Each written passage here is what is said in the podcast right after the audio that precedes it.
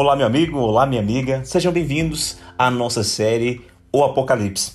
Iniciamos hoje a terceira fase dessa série especial que vem com o título As Sete Igrejas. Nós compreenderemos quais são essas igrejas e quais mensagens essas igrejas receberam.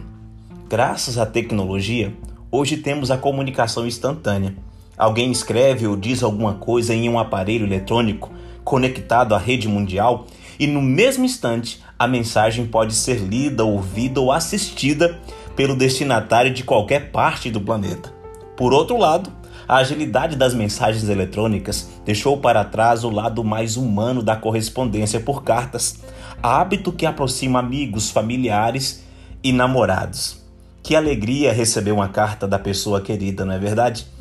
A distância, a ausência e o silêncio frequentemente tornam mais evidentes os sentimentos escritos à mão. Jesus Cristo também enviou cartas. Ele inspirou João, o autor do Apocalipse, a escrever cartas a sete igrejas específicas, com mensagens direcionadas aos fiéis de cada uma dessas comunidades.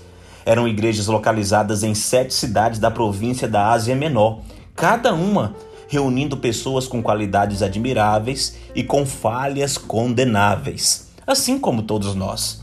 Devido à profundidade das palavras anunciadas por Jesus, essas cartas contêm instruções, advertências e promessas que se aplicam à igreja cristã ao longo das eras. E neste estudo você conhecerá a mensagem de Cristo destinada para você também. Olha que interessante. A pergunta que nós começaremos a terceira fase é a seguinte: Quem foram os destinatários da mensagem de Jesus no Apocalipse? Você sabe? quem foi o destinatário, para quem Jesus enviou essas cartas especiais? Vamos descobrir? Apocalipse capítulo 1, verso 11. Diz assim: Dizendo: O que vês, escreve em um livro e manda às sete igrejas: Éfeso, Esmirna, Pérgamo, Tiatira, Sardes, Filadélfia e Laodiceia. Olha que interessante o Apocalipse apresenta quatro séries de sete. São elas as sete igrejas, Apocalipse capítulo 1 ao capítulo 3, os sete selos, Apocalipse capítulo 5, verso 1 até o capítulo 8, verso 1, as sete trombetas, do capítulo 8 ao capítulo 11, e as sete pragas, que estão no capítulo 15 e capítulo 16. Cada uma dessas séries envolve a história do tempo de João até a segunda vinda, olha, até a segunda vinda de Jesus. Neste estudo serão expostos os elementos que compõem a primeira das grandes séries, as sete igrejas. Cada igreja, assim como cada selo e trombeta, representa um período específico da história.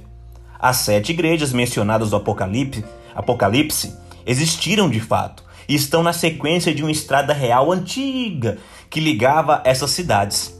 Os conselhos para cada igreja oferecem lições para a igreja daquela época. Porém, entretanto, contudo, todavia, também são úteis para nós hoje e nós precisamos conhecer os detalhes desses conselhos para que o Espírito Santo consiga guiar a nossa vida às mansões celestiais. Então aguardo vocês amanhã para darmos prosseguimento em nossa série especial sobre Apocalipse, terceira fase. Nós começaremos amanhã com a pergunta: o que significa um dia na profecia? Espero você amanhã. Até lá.